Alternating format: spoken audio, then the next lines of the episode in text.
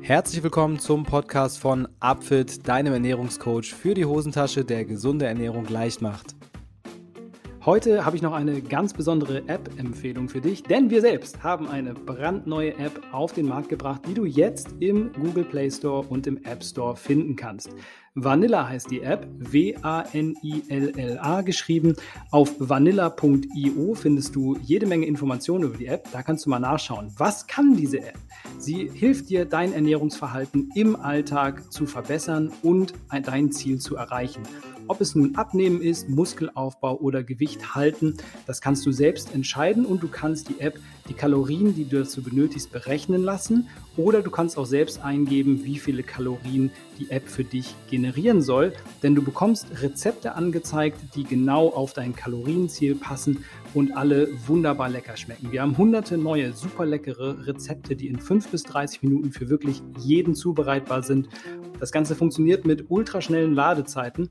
Das gilt auch für die Power-Rezeptesuche. Wenn dir mal ein Vorschlag vielleicht nicht so gut gefällt, dann schau einfach in der ganzen Rezepte-Datenbank nach, was genau du gerne haben möchtest und du wirst garantiert etwas finden, was genau zu deinem Geschmack passt. Du kannst das Ganze kombinieren, zum Beispiel mit Intervallfasten, wenn du es nutzt, das ist kompatibel. Und du kannst selbst aussuchen, wie viele Mahlzeiten pro Tag du essen möchtest, ob es nun eine Mahlzeit ist oder ob sechs Mahlzeiten sind, alles dazwischen ist möglich. Und du kannst natürlich auch aussuchen, an wie vielen Wochentagen du Vanilla nutzen möchtest, ob es nur ein Tag ist oder eben alle sieben. Das bleibt dir ganz selbst überlassen. Das Beste daran, du kannst die ersten drei Tage Vanilla kostenlos nutzen und dann entscheiden, ob du es kostenpflichtig weiter nutzen möchtest. Das gilt ganz generell. Und jetzt zu Beginn ist die kostenpflichtige Variante noch ein bisschen günstiger als sonst. Also schaut mal schnell in den App Store rein und schaut euch die App an. Denn wenn sie euch gefällt, ist jetzt ein wirklich guter, wirklich guter Moment, um damit anzufangen. Also im App Store nach W-A-N-I-L-L-A Vanilla suchen und eure Ernährung auf ein neues Level hieven. Und jetzt geht's los mit dem Podcast. Moin Moin ihr Lieben und herzlich willkommen zu einer Schnapszahlfolge. Ja, denn kurz vorm neuen Jahr sind wir endlich bei Folge Nummer 111 angekommen. Prost, sag ich da erstmal. Und weil das so ein besonderes Jubiläum ist, habe ich mir natürlich einen großartigen Gast hier ans Mikrofon geholt. Und zwar Buchautor und Psychologe René Träder, dessen Schwerpunktthema ganz eindeutig Resilienz ist. Was ist Resilienz? Ganz grob gesprochen könnte man sagen, das ist geistige Widerstandskraft oder psychologische Widerstandskraft, aber natürlich wird uns René das gleich noch einmal genauer erklären und wir werden darüber reden, wie einem das im Alltag weiterhelfen kann, in welchen Themen einem das weiterhilft und wie du vielleicht auch schon einzelne Dinge für dich üben kannst, die mit Resilienz zusammenhängen. Ein super spannendes Thema, wie ich finde, für jeden und jede da draußen heute an den Hörgeräten und vielleicht auch schon ein Thema, was ganz eng zusammenhängen kann mit dem, was du dir vornimmst für für das neue Jahr. Kleiner Hinweis noch in äh, eigener Sache hier. Äh, es gab kleine technische Probleme bei der Aufnahme. Ich hoffe, dass ihr alles wunderbar und gut verstehen könnt. Ähm, aber das sollte eigentlich kein Problem sein, denn René ist auf jeden Fall gut zu hören und das ist das Allerwichtigste. Also, jetzt geht's los mit René Träder. So, da sind wir. Alles klar. Moin René, erstmal herzlich willkommen und vielen, vielen Dank, dass du dir die Zeit genommen hast, meine Fragen hier zu beantworten. Hallo Till und vielen Dank für die Einladung. Ich bin sehr gespannt, was du dir überlegt hast. Ja, sehr gerne. Ich bin auch gespannt, was wir heute herausfinden werden. Ähm, erstmal etwas über dich und deine Person. Ich habe den ZuhörerInnen zwar schon äh, vorgestellt, was du so machst, aber was ich interessant finde, dein Lebensmotto, zumindest so heißt es, lautet, umarme das Leben, auch wenn das Schicksal ein Arschloch ist. Und ich finde, das ist irgendwie ein ganz cooles Motto, ähm, erklär doch mal, warum das äh, für dich so eine Power hat und äh, was dahinter steckt. Das ist ja irgendwie sehr vielschichtig.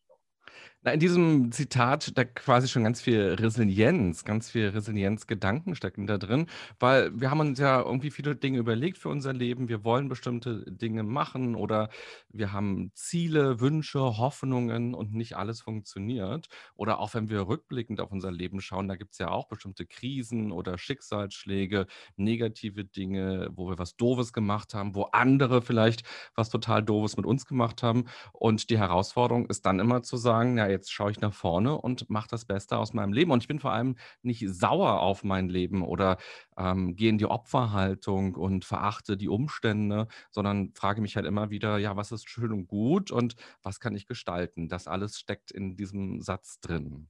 Also ein bisschen der äh, Fokus auf das Positive und da sind wir, glaube ich, äh, ganz gut dabei, wenn wir bei dem Thema Resilienz jetzt anknüpfen, weil ähm, das ist der, der, der Fokus deiner Arbeit und auch der Fokus von deinem Buch. Du hast den Begriff gerade schon genannt und äh, im Endeffekt geht es ja darum, genau solche Wege zu finden, die es einem möglich machen, dieses Arschloch-Schicksal irgendwie äh, zu ertragen oder vielleicht sogar was Gutes in diesem Moment zu finden, wie du es gerade formuliert hast. Aber vielleicht wäre es erstmal schlau, diesen Begriff Resilienz so ein bisschen für die ZuhörerInnen äh, hier zu klären. Äh, magst du mal kurz beschreiben, wie du Resilienz siehst und äh, in welchen Situationen es wirksam sein kann, die Resilienz?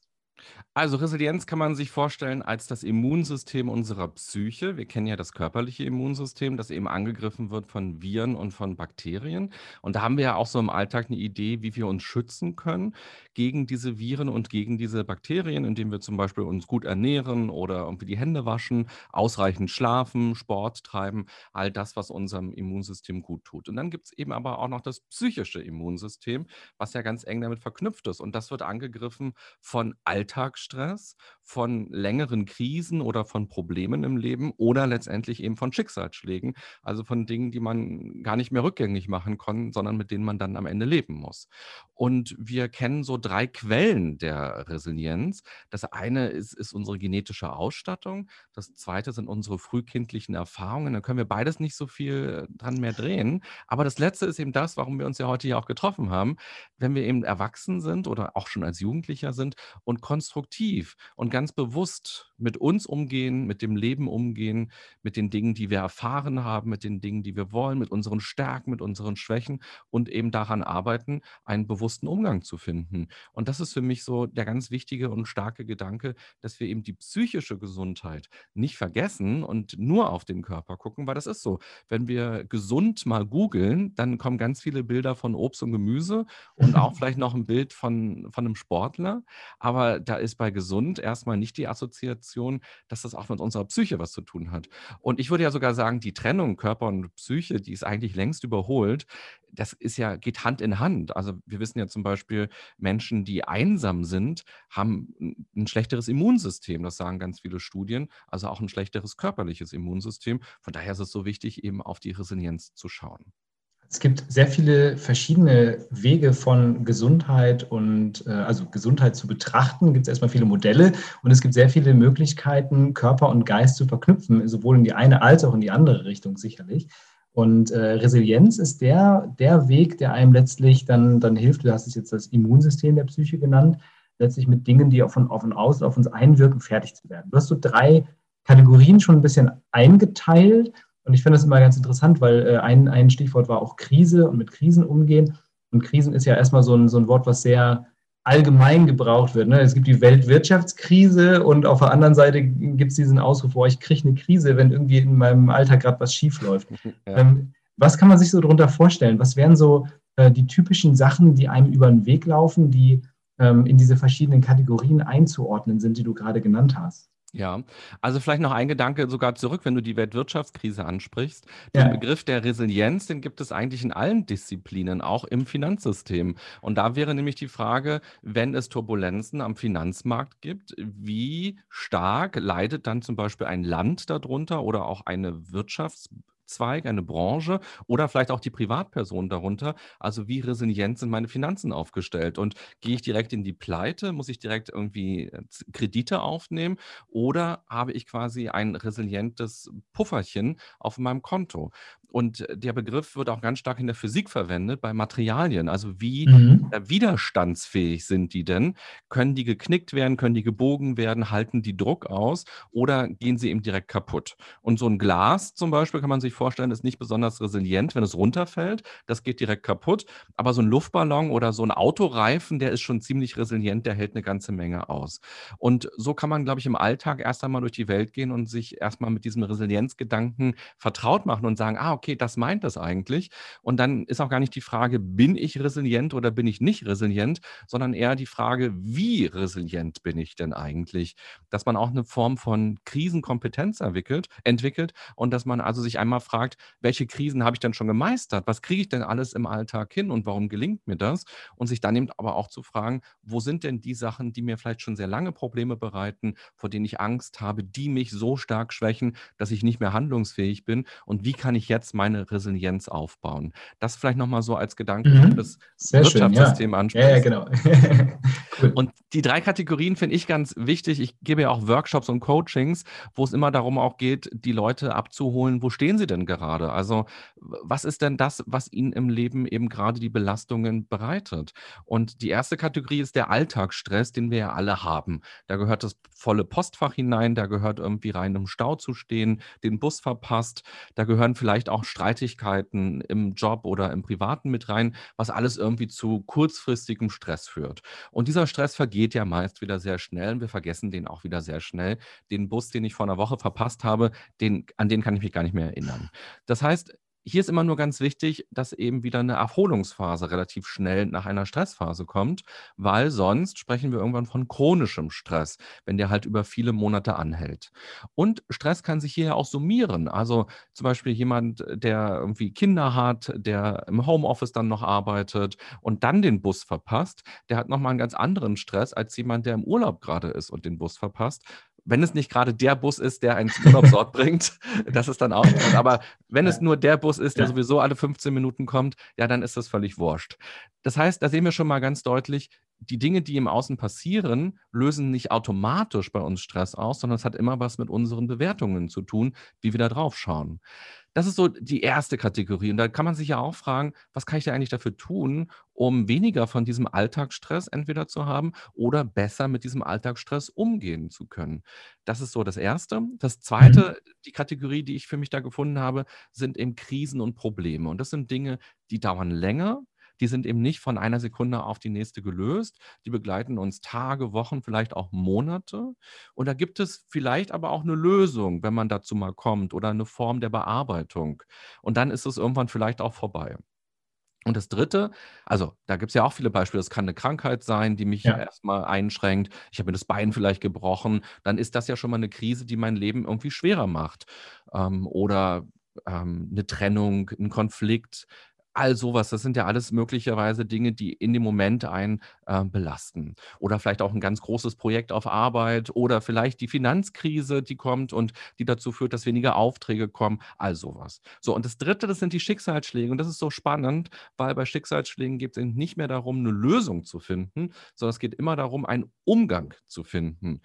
Und dann mhm. eben auch nach vorne zu schauen und sich zu fragen, wie wünsche ich mir denn mein Leben mit den Handicaps, die ich vielleicht habe oder mit den Verlusten, die ich erlebt habe? Wie kann ich jetzt noch ein gutes und schönes Leben haben in den Rahmen, die mir zur Verfügung stehen? Und das kann eben bedeuten, ich habe einen Autounfall gehabt, das Bein ist weg. Das wird nie wiederkommen. Und dieser Verlust ist einfach da. Oder vielleicht dann auch die Beziehung, die endgültig vorbei ist, die wird nicht wiederkommen. Oder auch ein Todesfall oder eben auch eine Krankheit, die einen selber betrifft und die nicht heilbar ist. Das sind dann eben die Schicksalsschläge, womit man dann im Leben lernen muss im besten Fall und versuchen muss, wie kann ich denn trotz allem oder mit allem ein gutes Leben haben. Das sind so die drei Kategorien. Und da darf man sich erstmal fragen, ja, was ist jetzt meine Kategorie, die mich gerade ja. besonders beschäftigt? Das ist schon mal eine, eine, spannende Aufgabe, die man, die man so, äh, man denkt ja automatisch drüber nach. Ne? Wo stehe ich denn gerade? Was sind denn so meine Themen? Mhm. Und man merkt auch, dass es da um ganz unterschiedliche Bereiche geht. Ne? Wir haben zum einen haben wir, haben wir wirklich äh, ähm, diesen Umgang mit Stress und Stressoren, die immer wiederkehrend sind. Wie kann ich mich darauf einstellen? Dann, dann diese Krisen, wo man wirklich dran arbeiten muss irgendwo und dann auf der anderen Seite aber auch die Akzeptanz vielleicht, ne, nenne ich jetzt schon, nehme ich schon mal vorne weg, ähm, die, die es vielleicht auch braucht, um dann mit Schicksalsschlägen umgehen zu können. Also sehr unterschiedliche Kategorien, sehr breit gefächert irgendwie dieser eine Begriff. Ne, es steckt ja irgendwie alles in diesem Begriff Resilienz drin. Und ähm, da würde ich dann auch direkt mal ansetzen und mal auf diese Bausteine eingehen, die du identifiziert hast. Weil man kann sich schon vorstellen, dass man jetzt nicht mit einer Wunderwaffe da irgendwie alles niederknüppeln kann. Das wäre wunderbar, aber das funktioniert in der Regel nicht. Und insofern ähm, die Frage, welche Bausteine von Resilienz hast du erkannt und kannst du vielleicht so ganz kurz beschreiben, was die meinen? Mhm, gerne. Genau, wenn wir auf den Körper noch mal kurz schauen, ist es ja auch so, dass es nicht die eine Wunderwaffe gibt, die uns jetzt gesund und stark macht, sondern da gibt es den Apfel. Vielleicht ist aber auch Eiweiß noch gar nicht so schlecht als Baustein im Leben, der einem irgendwie hilft, den Körper zu stärken, Schlafen und so weiter, Bewegung. Da gibt es ja auch viele Facetten und so habe ich mich eben auch gefragt, was sind die Facetten der Psyche? Und das Interessante bei Resilienz ist, dass schon relativ klar ist, was sie bewirken soll, aber es ist nicht hundertprozentig definiert, was der Weg dahin ist. Da darf man dann kreativ sein und da darf man sich inspirieren lassen, zum Beispiel von dem Buch oder von Kursen, die es gibt oder von anderen Büchern. Ähm, da hat jeder so sein eigenes Konzept und ich habe tatsächlich ja mal geguckt, als ich dann angefangen habe, selber das Buch zu schreiben, was gibt es denn schon für Resilienzbausteine, also für Schutzfaktoren? Und manchmal sind fünf aufgezählt worden, sehr häufig sieben wahrscheinlich, weil das einfach so eine schöne magische Zahl ist, die sieben Zwerge ja. und dann auch die Resilienzbausteine. Und es gab aber auch Artikel oder auch Bücher oder Fachmagazine, wo dann 20 Faktoren ja. identifiziert worden sind. Und was ich versucht habe im Buch zu machen, ist ein bisschen zu clustern. Also zu sagen, zum Beispiel Optimismus, du hast schon das positive Denken vorhin angesprochen. Was steckt denn noch alles drin im Optimismus? Das ist das positive Denken, das ist vielleicht auch eine, ein Gefühl von Sinnhaftigkeit, das ist vielleicht auch Humor, was da drin steckt. Und so wird dann plötzlich aus drei oder vier Faktoren ein Cluster und der heißt bei mir dann eben Optimismus.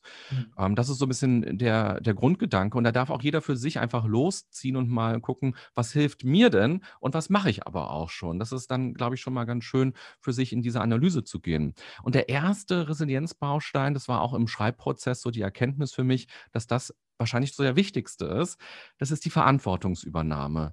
Und Verantwortungsübernahme ist ja so ein Mindset, dass ich also nicht in eine Opferhaltung gehe, keine Opferrolle annehme und mich also passiv verhalte oder nur böse bin mit dem Schicksal, mit anderen, mit mir selber, sondern dass ich also Verantwortung übernehme für mein Leben, im ganz Großen, aber eben auch im Kleinen, dass ich schon Verantwortung übernehme für meine Emotionen, die ich habe. Wenn ich wütend bin, dass ich halt verstehe, warum bin ich wütend, was will mir diese Emotion sagen und was kann ich mit dieser Energie jetzt machen? Oder was sind meine Bedürfnisse, dass ich dafür Verantwortung übernehme? Und wenn ich spüre, ich will zu etwas Nein sagen, dann beginnt da eben das Stressmanagement, wenn ich die Verantwortung übernehme und Nein sage und mir das erlaube oder das besser erkläre, um da die Beziehung quasi nicht äh, zu schwächen, die man möglicherweise bedroht sieht, wenn man Nein sagt. Also da steckt eine ganze Menge drin und es geht dann auch so weit, dass man sich fragen kann, okay, wenn ich bestimmte Ziele und Wünsche im Leben habe und das klappt nicht, ich habe Rückschläge, ich habe Niederlagen,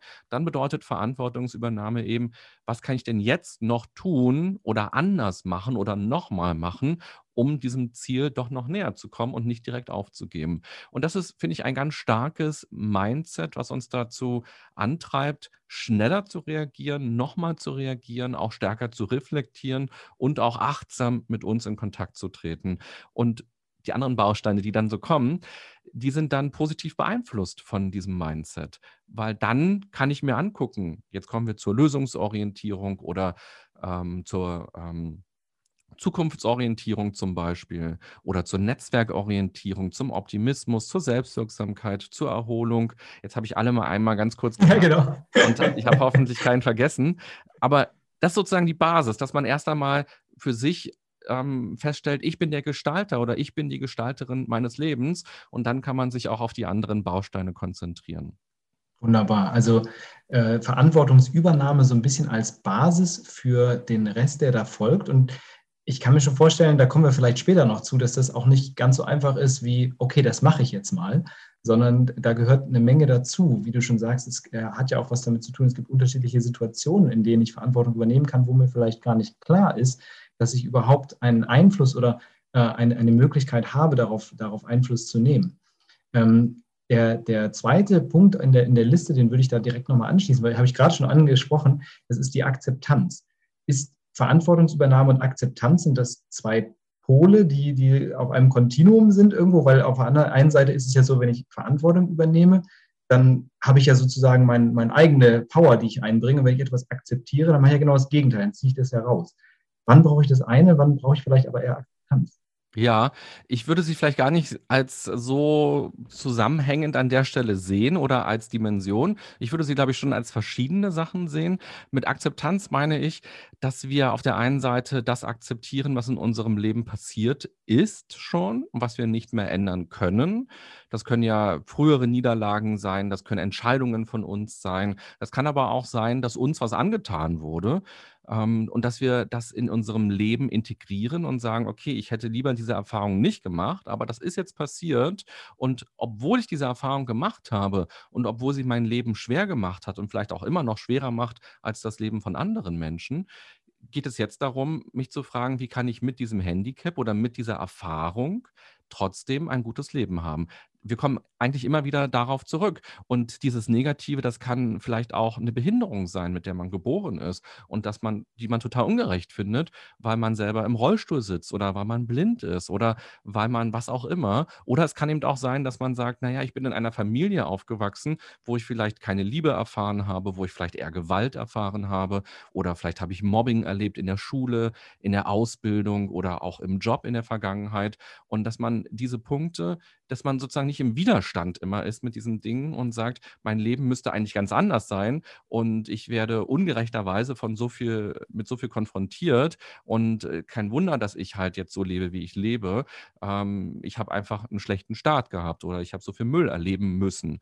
Natürlich, aber es ist eben die Frage, wie kann ich jetzt damit umgehen, um jetzt ab hier für meine Zukunft was Gutes zu machen. Und da geht es eben um die Akzeptanz. Aber Akzeptanz ist auch nach vorne gerichtet. Auf der einen Seite zum Beispiel zu sagen, was, was sehe ich denn schon, was kommt, was Negatives, was sehe ich schon und mich auch zu trauen, hinzugucken und zu sagen, ich akzeptiere, dass da was kommt und dass ich was tun muss vielleicht. Und entweder kann ich noch was retten und kann gegensteuern oder es geht eben darum, sozusagen das, was da kommt, zu integrieren, auch wieder in mein Leben. Und ich mache es vielleicht mal konkret. Also ja, ähm, wenn man zum Beispiel angestellt ist, dann kriegt man ja einmal im Jahr den Rentenbescheid, wo einem schon mal gezeigt wird, wie viel Geld bekommt man denn mal künftig. Und dann kann man natürlich das Ding wegheften und sagen, so ein blöder Staat, ich arbeite schon so lange und das ist ja so ungerecht und die Politiker müssen vier Jahre arbeiten als Abgeordneter und dann kriegst du schon 1400 Euro Pensionsansprüche. Und wie viele Jahre muss ein normaler Angestellter arbeiten?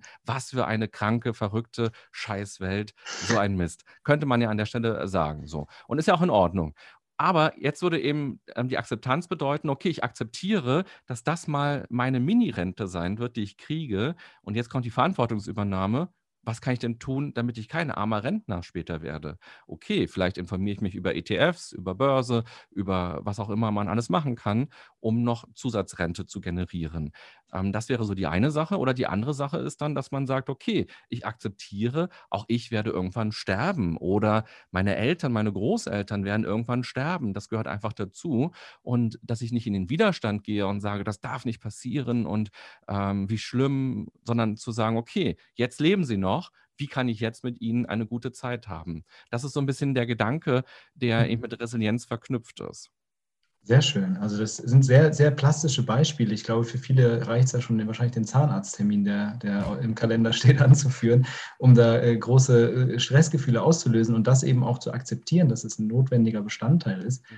ist, äh, glaube ich, schon sehr, sehr wichtig. Und dann sehen wir auch immer, ähm, du kommst immer wieder zurück auf diese Zukunftsorientierung, die auch ein Baustein ist und auch darauf, dass man eben Vergangenes äh, akzeptieren sollte, damit man eben nicht die ganze Zeit rückwärts gerichtet ist. Aber man kann ja auch aus der Vergangenheit so ein bisschen was rausziehen für sich. Und da sind wir, glaube ich, bei dem Punkt Selbstwirksamkeit vor allem angelangt. Mhm. Was meint das und, und inwiefern kann es einem dann doch vielleicht helfen, mal in die Vergangenheit zu gucken?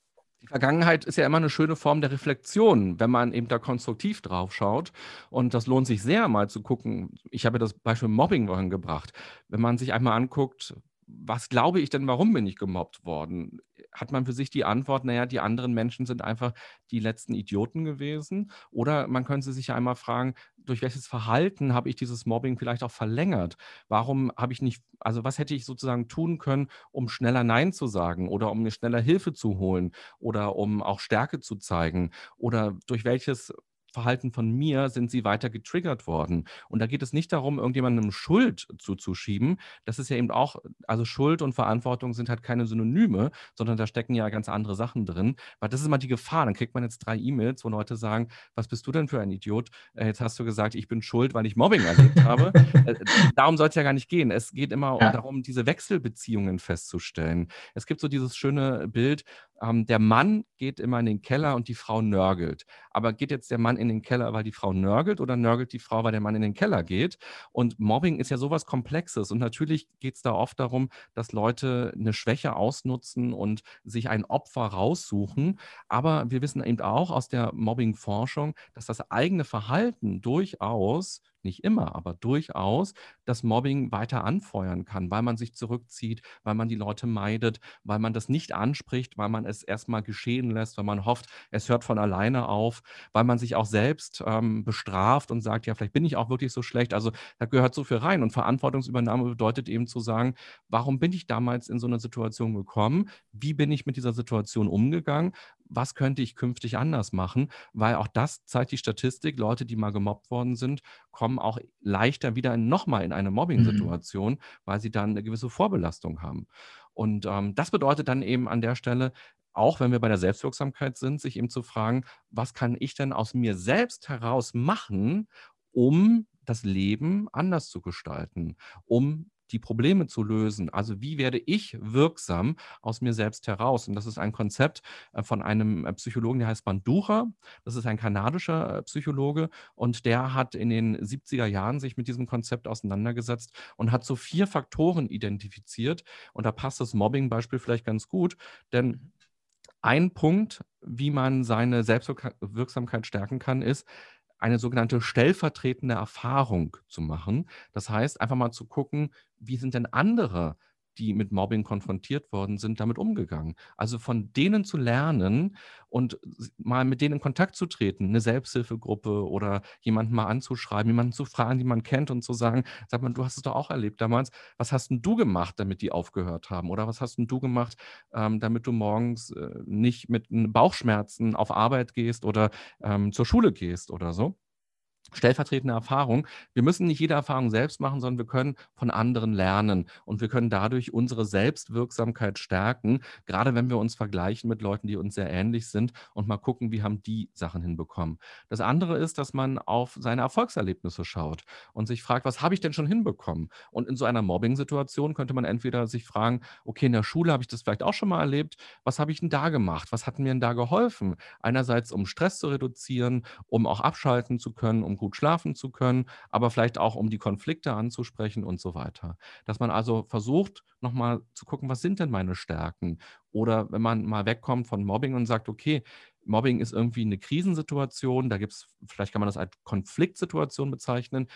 Was kann ich denn aus anderen Konflikten in meinem Leben lernen für diesen Konflikt jetzt? Also auch da eine gewisse ähm, Transformation hinzubekommen. Dann ähm, geht es um quasi eine Sichtweise von anderen einmal zu bekommen, dass also man andere fragen würde, guck mal, ich bin gerade in dieser Situation, was glaubst du denn, welche Stärken habe ich, um darauf reagieren zu können? Also gib mir keinen Tipp, was du machen würdest, sondern du kennst mich gut. Was glaubst du, könnte ich eigentlich machen? Was ist so typisch für mich, um wieder rauszukommen aus so einer Situation? Und das Letzte ist der Umgang mit Angst, weil das ist eine ganz wichtige Erkenntnis. Angst blockiert uns immer und Angst gibt uns immer das Gefühl, wir sind nicht richtig, wir sind falsch, wir sind zu schwach. Und in dem Moment, wo ich jemanden ansprechen möchte, zum Beispiel, habe ich natürlich Angst. Da kribbelt es im Bauch, das ist unangenehm. Und häufig fliehen wir aus so Angstsituationen. Und jetzt wäre eben das ganz Wichtige zu sagen, okay, ich spüre Angst, aber das heißt nicht, dass ich jetzt nicht handeln sollte, sondern Angst heißt nur, ja, das ist eine neue Situation für mich, an der irgendwie viel dranhängt für mich, die von Bedeutung ist, wo ich mir noch nicht so sicher bin, aber ich muss es trotzdem tun. Und darum ist der erste Schritt, erstmal diese Angst zu drosseln, also eine Entspannungsmethode zu machen, sich der Angst nochmal bewusst zu werden, wie realistisch ist die Angst und mit ganz vielen verschiedenen Techniken und Methoden dafür zu sorgen, dass die Angst runtergeht, um dann handlungsfähig zu sein. Und ich weiß zum Beispiel ja von dir, dass du Sperrwurf machst. Das heißt, wenn du an Wettkämpfen teilnimmst, bist du ja auch in einer Stresssituation, Absolut. wo man dann vielleicht nicht ganz so gut performen kann, wenn der Stress überhand nimmt. Und da geht es ja auch darum bei Athleten, dass sie eben bestimmte Methoden machen, um fit zu sein, geistig fit zu sein, körperlich fit zu sein, damit der Körper das mitmacht und die Leistung abrufen kann. Und so kann man sich das eben auch vorstellen in solchen Situationen des Lebens. Und das sind die vier Faktoren, wo Albert Banduran sagt, wenn du darauf mal guckst in deiner aktuellen Krise oder mit deinem Schicksalsschlag, was kannst du jetzt quasi verändern, um mehr Selbstwirksamkeit zu entwickeln? Und du hast was ganz Wichtiges gerade noch ja. gesagt, wenn ich das noch kurz nachschieße. Ja, bitte, hau rein. Dass man oft in der Situation glaubt, man kann das nicht schaffen. Man ist nicht mehr in der Lage dazu und man hat keine Kraft. Und bei mir sind jetzt wieder nach vielen Online-Workshops die Präsenz-Workshops losgegangen. Und ich habe eine total schöne Erfahrung letzte Woche gemacht in einem Unternehmen, da habe ich einen ähm, Resilienz-Workshop angeboten, einen ganzen Tag ging das. Und da, und das war auch freiwillig und da kamen halt viele Leute, die ein Anliegen für sich hatten. Und schon in der Vorstellungsrunde war es super emotional, weil bei zwei Leuten ähm, liegen gerade die Eltern oder ein Elternteil im Sterben und die sind mhm. extrem belastet dadurch. Und da sind auch Tränen geflossen. Und am Ende, und das war eben so stark, am, beim Abschlussfeedback habe ich gefragt, was nehmt ihr mit? Wie war das für euch? Und hat eine Frau gesagt, das war jetzt mein erster Kontakt mit einem Psychologen. Und ich habe noch nie irgendwie einen Psychologen getroffen und habe da immer auch Angst gehabt, so, äh, wie sind die und was wollen die von mir und so. Und sie meinte, das war ein guter Kontakt, hat ihr Hoffnung gemacht und sie wird jetzt mal gucken, ob sie sich eine, nach einer Therapie mal umschaut, weil sie jetzt gemerkt hat, dass sie mit den Dingen alleine nicht zurechtkommt und sie hat bis zu dem Workshop noch gedacht, sie war in so einem Tunnel halt, ich muss das alles machen, ich muss mich um meine ja. Eltern kümmern, ich muss, ich muss stark sein, ich darf nicht jetzt weinen und vor allem nicht hier vor allen, das ist ja total peinlich. Und ähm, ich muss meine Arbeit weiter genauso machen, ich darf da nicht reduzieren und ich darf jetzt nicht in den Urlaub fahren und mir was Gutes tun. Und sie hat gemeint, sie hat irgendwie eine neue Blickrichtung bekommen und sie geht so mit Hoffnung raus, dass sie doch das machen kann und dass sie doch auch gestalten darf und auch bei sich hingucken kann.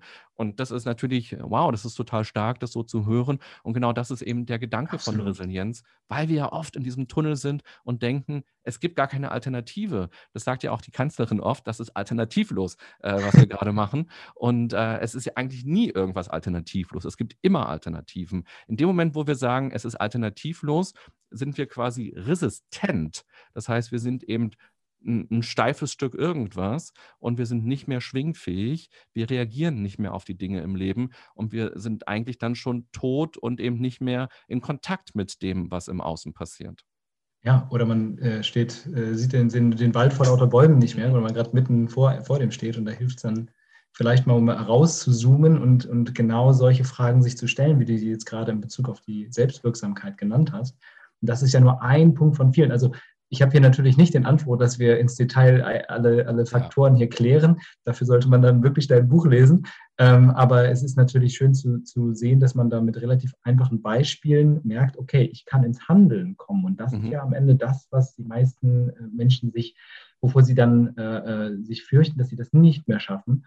Und diese Angst genommen zu bekommen, ist ja schon mal ganz cool was du gerade angesprochen hast, ist witzigerweise eine Frage, die ich mir noch aufgeschrieben hatte für später. Und das ist nämlich die Frage danach, in, in welchen Momenten man vielleicht dann doch auch auf professionelle Hilfe zurückgreifen sollte. Man kann ja einiges selbst tun, aber kann man das irgendwie differenzieren? Gibt es so Red Flags, wo man sagt, okay, an der Stelle vielleicht besorg dir lieber mal Hilfe und das kannst du vielleicht, vielleicht besser alleine wuppen.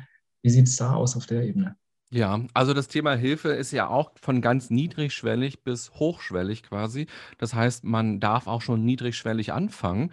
Und das ist, glaube ich, schon das erste Problem, dass wir häufig uns eben keine Hilfe niedrigschwellig holen und so lange warten, bis die hochschwellige Hilfe quasi notwendig wird. Und mit niedrigschwelliger Hilfe meine ich einfach mal auch im Umfeld zu sagen, kannst du mir mal helfen? Oder mal jemandem zu erzählen, wie es einem gerade geht und ähm, die Gedanken, die Emotionen einmal loszuwerden. Das ist ja auch schon eine Form von Hilfe, eben nicht stark sein zu müssen oder nicht den Gedanken zu haben, ich muss alles alleine schaffen, sondern auch zu sagen, ja, mir geht es gerade nicht gut und ich rede da offen drüber und das und das würde ich mir wünschen. Das ist schon mal die erste niedrigschwellige Hilfe. Und dann geht es weiter. Es gibt Krisentelefone, es gibt Sorgentelefone, es gibt auch für ähm, Jugendliche ähm, die Nummer gegen Kummer. Das ist vielleicht auch ganz interessant für Eltern, die gerade zuhören, das mal den Kids auch mitzugeben, weil die sind ja jetzt auch gerade durch, durch diese Maßnahmensituation seit äh, jetzt schon weit über anderthalb Jahren ja auch psychisch stark belastet.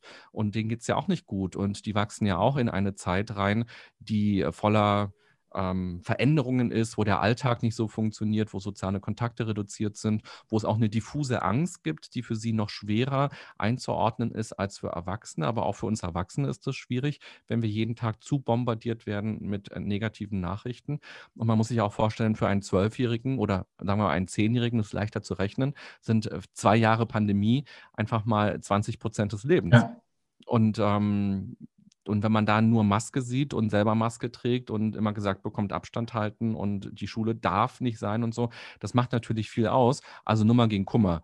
Ähm, es gibt auch von den ähm, Kommunen oder von den Städten, wo man auch immer wohnt, gibt es häufig auch ähm, staatliche, auch kostenlose Angebote. Familienberatung kann zum Beispiel auch eine Form sein, für Resilienz zu sorgen, nämlich die Konflikte, die in der Familie da sind, auf so eine Art und Weise mal professionell zu besprechen. Also da gibt es viele Einrichtungen, die man nutzen kann. Und wenn man dann eben den nächsten Schritt macht, könnte man auch in eine Selbsthilfegruppe gehen und dort regelmäßig mit Leuten im Austausch sein, da gibt es ja auch verschiedenste, also Menschen, die eine Krebsdiagnose haben, das kann eine Selbsthilfegruppe sein, weil das hat natürlich auch eine psychische Komponente, wenn man plötzlich mit einer Krebsdiagnose konfrontiert ist. Oder es gibt eben auch ähm, Selbsthilfegruppen für Angehörige von Menschen, die psychische Erkrankungen haben. Also wenn die Eltern, wenn die Kinder eine psychische Erkrankung haben, kann man auch in eine Selbsthilfegruppe gehen, selbst wenn man noch keine psychische Erkrankung hat, sondern einfach nur, um sich auszutauschen. Wie geht man damit um? Also es gibt diverse Selbsthilfegruppen, jetzt natürlich auch viele Online-Angebote, die man nutzen kann.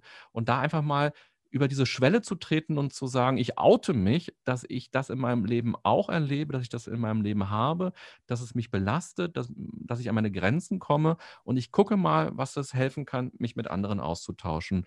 Und dann geht es natürlich am Ende eben auch um die Frage, eine Therapie oder keine Therapie.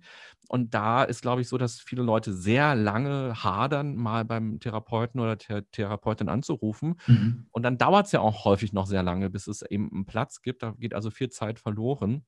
Aber auch da ist so die Motivation ähm, oder meine Motivation, den Leuten zu sagen, ja, nehmt das, was ihr empfindet, ernst, weil viele Leute sagen, ja, es gibt doch Menschen, denen geht es viel schlechter. Was soll ich denn da jetzt anrufen? Und dann muss ich über meine Kindheit reden. Das ist doch Quatsch. Also, weil so funktioniert auch Therapie nicht. Das ist jetzt, man muss nicht auf der Couch liegen und ähm, da über seine Kindheit unbedingt reden. Therapie kann auch ganz praktisch sein. Im Buch erkläre ich die verschiedensten Therapierichtungen kurz, weil es gibt natürlich die Therapie, wo man vielleicht eher liegt. Das ist so die ähm, Psychoanalyse ähm, nach Sigmund Freud. Aber es gibt andere therapeutische Richtungen, zum Beispiel die Verhaltenstherapie, ähm, die gar nicht nach diesem Prinzip funktioniert. Und ja die eher so im Hier und Jetzt funktioniert, ohne in die starke Analyse zu gehen, sondern die sehr hands-on ist. Und dann, wenn wir über Hilfe sprechen, kann es ja auch bedeuten, sich selbst einzuweisen. Das ist auch ein Schritt, den ich immer wieder höre, dass Menschen das machen, die mir das erzählen, wo, was ich auch total toll finde, dass die ähm, das so offen sagen. Wenn man also merkt, oh Gott, ich bin zu Hause und mir wächst alles über den Kopf und ich habe irgendwie Gedanken, mir was anzutun oder jemand anderem was anzutun und damit komme ich nicht mehr zurecht und wer weiß, was in den nächsten Stunden passiert und dann eben die 112 zu rufen oder vielleicht noch in die Notaufnahme zu fahren und sich selbst einzuweisen. Auch das kann man machen aus Selbstschutz oder eben auch aus Schutz für andere. Ähm, auch das bedeutet Verantwortungsübernahme, zu sagen, Absolut. ich komme nicht weiter und jetzt muss ich mal die Reißleine ziehen. Und so gibt es verschiedenste Möglichkeiten, Möglichkeiten, eben irgendwie Hilfe in Anspruch zu nehmen. Also die, die grundlegende Botschaft ist, man, man ist nicht allein, man ist nie allein mit einem Problem. Es gibt sehr viele Möglichkeiten, Hilfe zu erhalten. Und Hilfe zu erhalten bedeutet nicht Verantwortung abzugeben, sondern zu übernehmen, wenn man denn die Hilfe benötigt, um mit seiner Situation irgendwo klarzukommen. Ähm, das ist die, die eine Seite der Medaille, die ich, die ich ähm, sehr, sehr spannend finde, auch gerade so in der Vermittlung, deshalb habe ich das auch angesprochen. Und die andere Seite ähm, ist die Frage danach, was kann man denn überhaupt verändern? Weil viele hören jetzt diese, diese Bewertungen, um die es geht und diese Einschätzungen und ähm, sagen es dann, aber ja, so, so bin ich nun mal, so bin ich geboren, so, so, das, das, ist, mal, so das ist meine Persönlichkeit. Und, und jetzt, wie soll, wie soll sich daran denn was ändern? Und das wäre der nächste spannende Punkt, wo ich dich mal fragen würde, wie, hast du vielleicht eine Erfolgsgeschichte im Hinterkopf oder eine, eine, eine, eine Anekdote, wo du sagst, ja, man, natürlich kann man an solchen äh, Einstellungen etwas ändern und, und äh, etwas zum Besseren tun. Und das äh, na, ich hoffe ja eigentlich, dass jede Hörerin und jeder Hörer so eine kleine Idee vielleicht für sich selbst auch hat, wo er oder sie so eine ähm, so 'n Change gemacht hat, eine neue Erfahrung gemacht hat und sich selbst noch mal anders kennengelernt hat. Und vielleicht ist das Beispiel Beziehung ganz gut. Also, ähm, unser Beziehungsmuster ist schon durch die Kindheit schon stark geprägt. Also es gibt so verschiedenste Beziehungsstile, erkläre ich auch an einer Stelle in dem Buch, ähm, die damit zu tun haben, wie unsere Bezugspersonen uns behandelt haben. Und ob wir quasi uns als Babys und Kleinkinder mit den Möglichkeiten, die wir hatten, verständlich gemacht haben, beziehungsweise ob das verstanden wurde, was wir wollten. Also wollten wir essen oder wollten wir Windel gewechselt bekommen und haben unsere Eltern quasi darauf reagiert oder eben auch später. Haben die uns in unseren Bedürfnissen ernst genommen und haben die auf uns reagiert und haben wir, ja, bedingungslose Liebe quasi erfahren oder sind wir eben in einem System aufgewachsen von Bestrafung und Belohnung, wo wir so ein bisschen dressiert worden sind, wie so ein Elefant im Zirkus. Und das hat natürlich einen großen Einfluss auf unser Bindungsverhalten später. Aber, und das ist die positive Nachricht, jede neue menschliche oder zwischenmenschliche Beziehung, die wir machen, ist eben immer wieder ein Update für unser Beziehungsmuster. Und so kann sein, dass man ein sehr ängstlicher oder vermeidender Beziehungsmensch ist, der gar keine Beziehungen eingeht oder ganz schnell wieder beendet zum Beispiel oder eben auch immer das Gefühl hat, die andere Person, ja, die hat so dicke Augenbrauen, ja, die mag ich nicht oder die ist irgendwie drei Zentimeter zu groß oder die lacht so komisch und da können wir uns gar nicht mehr weiter daten, das geht alles nicht. Wenn man also das so plötzlich feststellt, oh je, irgendwas ist mit meinem Beziehungsmuster, ich finde immer Gründe, warum ich mich nicht binde, ähm, das zu bearbeiten und auch die, eine Freundschaft ist ja eine, ein neues Update von der Beziehung oder auch eine kollegiale Beziehung. Und da sehen wir zum Beispiel, dass sich das Beziehungsverhalten über die Jahre, über die Zeit sehr stark verändern kann. Und wenn wir positive Erfahrungen sammeln und neue, andere Erfahrungen sammeln, dann können wir auch eine enge, nahe Beziehung leben, obwohl wir vielleicht das gar nicht gelernt haben. Das wäre ein sehr schönes Beispiel dafür, dass wir durchaus veränderbar sind. Und wir sehen es ja auch bei vielen Leuten, die so sehr auffällig sind, dass wir im Negativen ja schon sehr stark veränderbar sind. Also so ein 80-Jähriger, der mega grummelig ist, da sieht man ja auch, der ist wahrscheinlich ja als 17-Jähriger noch nicht so gewesen. Da ist ja irgendwas passiert im Laufe des Lebens. Und so kann sich das aber auch ins Positive wandeln, dass man eben dankbar auf sein Leben zurückschaut, dass man äh, freundlich ist zu anderen und dass man ja Kraft aus zwischenmenschlichen Beziehungen zieht. Und ja, vielleicht haben ja die Hörer und Hörerinnen jetzt mal Lust, kurz auf Pause zu drücken an der Stelle und einfach mal sich kurz zu überlegen, was ist denn irgendwie eine Geschichte in Ihrem Leben, wo Sie gemerkt haben, wow, da bin ich besser geworden, da bin ich stärker geworden, da hat vielleicht auch eine Krise mir sogar bei geholfen, stärker zu werden. Weil das ist ja auch der Gedanke vom Immunsystem. Das wird ja auch durch Bakterien und Viren stärker, es wird immer abgedatet und so können eben auch Stress, Krisen und Schicksalsschläge uns auch stärker machen. Das ist ja auch äh, eine Übung, die du, die du beschreibst, eben genau dieses äh, Kraft durch Krisen, dass man das äh, mal vielleicht sogar konkret anhand von einem Zeitstrahl äh, durchgeht. Und äh, das finde ich auch ganz spannend. Da vielleicht hast du noch so ein, zwei Beispiele für Übungen, die man so in bestimmten Fällen machen kann, die dir jetzt gerade spontan in den Sinn kommen, äh, wenn man eben eine bestimmte Persönlichkeitseigenschaft hat oder, oder eine bestimmte Sichtweise, was man da an Übungen anwenden kann. Ja, also es gibt ganz viel. Zwei fallen mir jetzt ganz spontan ein, wenn du das so anmoderierst, die Frage.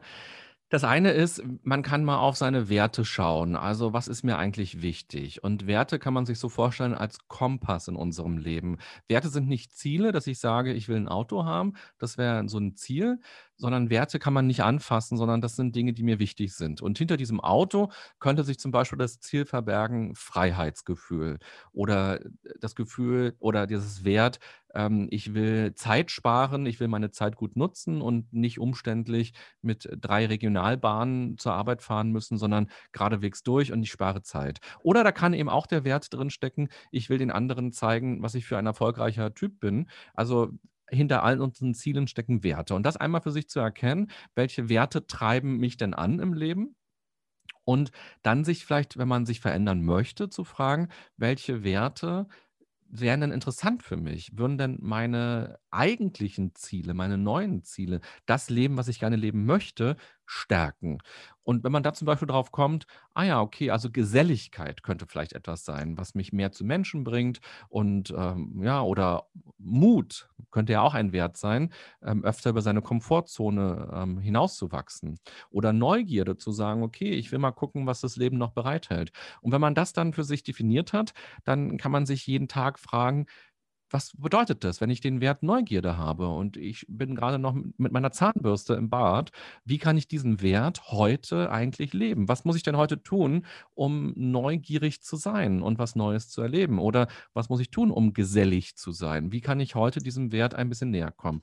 Das wäre so die eine Frage. Oder die andere Frage, wenn man feststellt, ein Wert von mir ist zum Beispiel Sicherheit und ich merke aber, dieses starke Sicherheitsgefühl blockiert mich einfach sehr, weil ich dadurch eben nicht mutig bin und mich nicht traue, zum Beispiel aus beruflichen oder aus ähm, zwischenmenschlichen Bindungen auszubrechen, die mir nicht gut tun. Dann zu sagen, okay, was muss ich eigentlich tun, um, also was muss ich aufhören zu tun, damit dieser Wert nicht mehr immer wieder aktiviert wird bei mir, dieses Sicherheitsgefühl. Ja? Das ist ähm, so der eine, die eine Übung, die ich total schön finde, sich damit ganz genau mhm. auseinanderzusetzen. Mhm.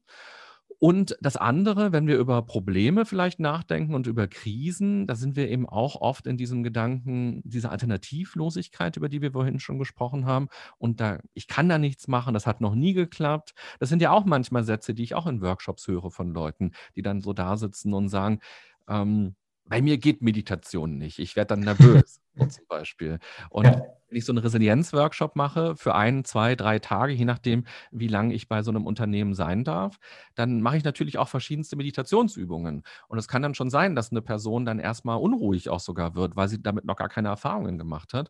Und dann aber zu merken, beim fünften Mal oder morgen fühlt sich das schon ganz anders an und da so eine andere Idee von zu kommen und dann plötzlich zu merken, ach nee, guck mal, jetzt ähm, werde ich ja doch ruhiger, jetzt kann ich es ja doch verändern. Das ist so der Gedanke und da habe ich eine ganz schöne Übung, die ich gerne auch im Coaching mache, dass man sich einmal so Personen aufschreibt, die man irgendwie cool findet. Also das kann irgendwie die Oma sein, zu der man irgendwie immer einen schönen Draht hatte und die irgendwie vielleicht viel Optimismus hatte.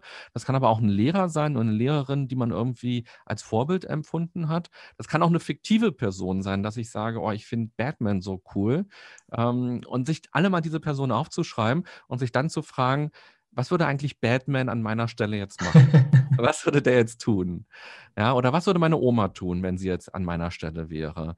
Ähm, oder was würde mir Batman empfehlen? Was würde meine Oma mir empfehlen, ähm, wenn die mich kennenlernen, wenn ich mit Batman befreundet wäre? Was würde der wohl in mir erkennen, was ich in mir selber nicht erkenne? Und durch solche Fragen können wir nochmal so eine ganz andere Perspektive bekommen und bestimmte Sachen, die wir erstmal gar nicht so wahrnehmen bei uns oder die erstmal so verrückt erscheinen, sind dann plötzlich eine Option, über die man nachdenken kann.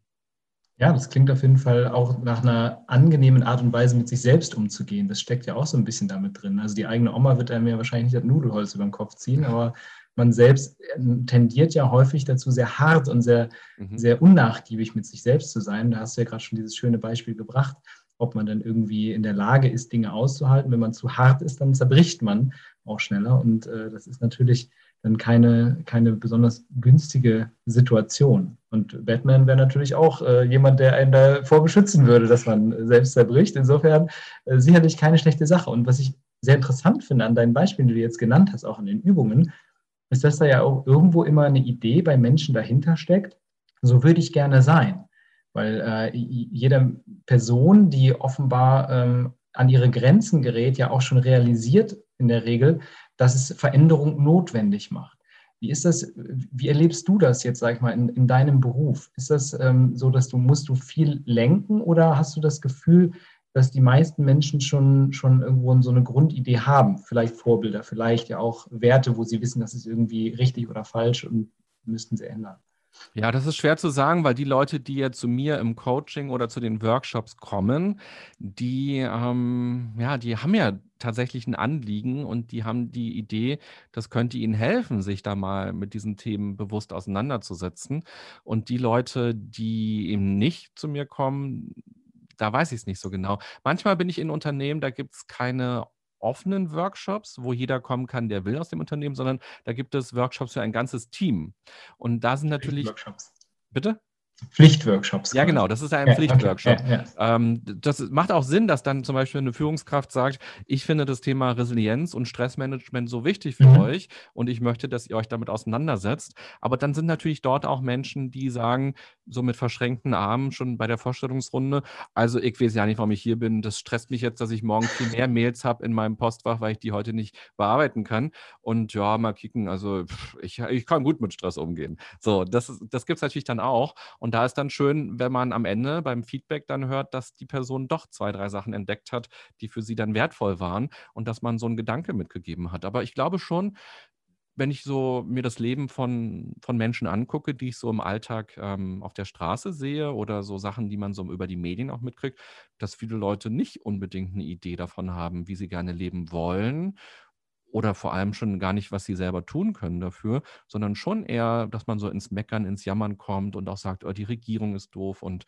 ähm, die Nachbarn sind doof und ähm, alles wird schneller und, und blöder und so. Und sich nochmal zu fragen, ja, was ist meine Energie, was ist das, was ich reingebe, was ich anders machen kann. Also von daher würde ich sagen, wahrscheinlich nicht. Und das wäre vielleicht aber schön. Ich bin so ein Verfechter davon, dass ich sage, ich würde mir wünschen, dass Resilienz schon etwas ist, was man in einem Kindergarten, in der Schule einbaut, in der Uni und nicht nur dieses Leistungsgetrieben, nicht nur, ah, du, du bist doof in Mathe ähm, so, oder schlecht in Sport, so, du kommst nicht über den Bock rüber, du bist nichts wert, eine Fünf gibt es dafür oder noch schlimmer und alle lachen dich aus. Das sind ja so Erfahrungen, die ganz ja in der Schule gemacht haben. Und es wäre doch so schön, würden wir aus der Schule rausgehen und wir wüssten, was unsere Stärken sind oder wir wüssten, wie wir mit Konflikten umgehen können, wie wir mit anderen zusammenarbeiten können, wie wir gemeinsam etwas gestalten können. Wenn das sozusagen Schule oder auch Uni leisten kann an der Stelle, das wäre doch schön, wenn wir dann eben wirklich mit mehr Resilienz durch die Welt gehen und dann eben gestärkte Erwachsene sind. Das ist sehr, sehr schöne Überleitung, beziehungsweise hast du eigentlich schon äh, vorweggenommen. Meine Frage wäre dann nämlich, weil ich diesen Eindruck auch teile, dass es einfach ein, ein Bereich ist, der, wenn man ihn für sich entdeckt hat, einem sehr viele Möglichkeiten bietet. Aber für viele ist er noch so ein bisschen außerhalb der, der so ein bisschen hinter dem Tellerrand oder drunter vielleicht sogar. Und äh, da wäre die Frage, was könnte man gesellschaftlich vielleicht noch tun, um dieses Thema, ich nenne es jetzt mal mentale Widerstandskraft, Resilienz, generell vielleicht auch mentale Gesundheit ein bisschen präsenter zu machen. Natürlich in Schulen anzusetzen wäre ein Träumchen. Ähm, gibt's noch, siehst du noch andere Möglichkeiten? Ich meine, du nutzt ja das Medium Buch und Podcast, was ja schon mal super ist. Aber vielleicht, äh, was könnte man gesellschaftlich noch tun? Was müsste sich verändern? Ja, also vielleicht kann man da sogar erstmal ähm, positiv drauf schauen und sagen, da hat sich ja zum Glück schon viel geändert. Also viele Leute reden ja darüber, dass es ihnen nicht gut geht oder dass sie eine Therapie jetzt machen oder dass sie eine machen wollen oder was sie auch für ähm, Krankheiten oder Sorgen haben.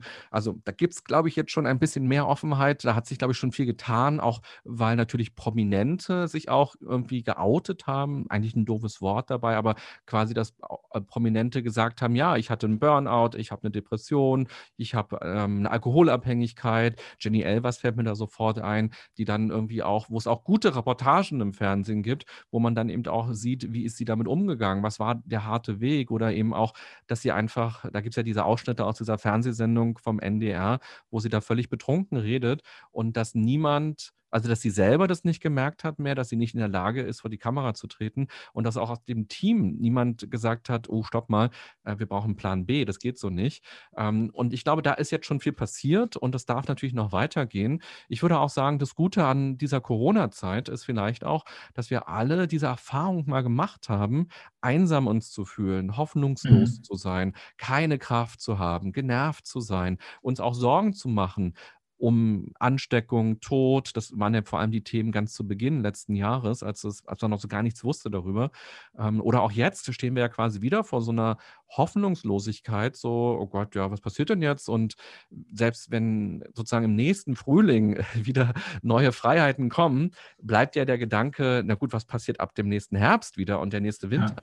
Und das einmal zu spüren, hat, glaube ich, schon auch für eine gewisse neue Form der Offenheit ge geführt und auch in Unternehmen, dass auch Unternehmen sagen: „Okay, kümmere dich mal um dich“ oder mach mal Homeoffice und deine Kinder und, und so weiter. Also, dass man da schon ein bisschen mehr Sensibilität für gefunden hat. Aber ich glaube, es darf mehr sein, weil gerade jetzt haben wir ja so Corona oder ich habe Corona so ein bisschen angesprochen.